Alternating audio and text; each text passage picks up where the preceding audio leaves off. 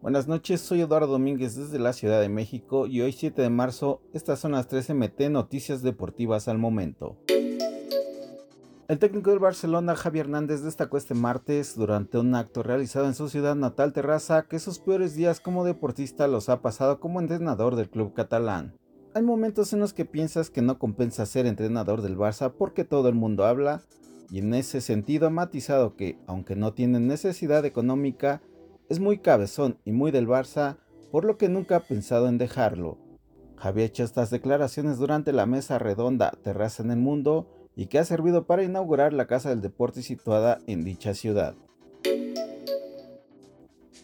Aunque André Pierre Guignac logró recuperarse para la ida de los octavos de final de Conca Champions, el delantero de Tigres no estará en la vuelta contra el Orlando City el próximo 15 de marzo.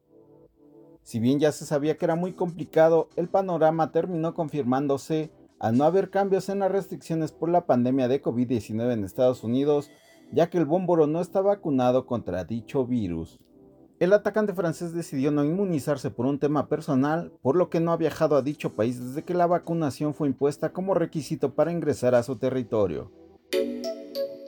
Luego de su salida de la selección mexicana tras fracasar en la Copa del Mundo de Qatar 2022, Gerardo Tata Martino rompió el silencio para hablar de varios temas relacionados al fútbol mexicano, uno de ellos el valor económico que tienen los jugadores nacionales. En entrevista con el periodista Tommy Argüelles, el estratega argentino se refirió a que existen jugadores aztecas que tienen un costo muy elevado, pero que fuera del país son desconocidos.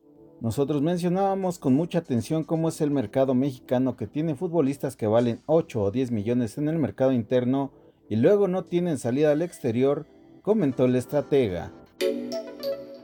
No olvides suscribirte para recibir la información deportiva más relevante del momento.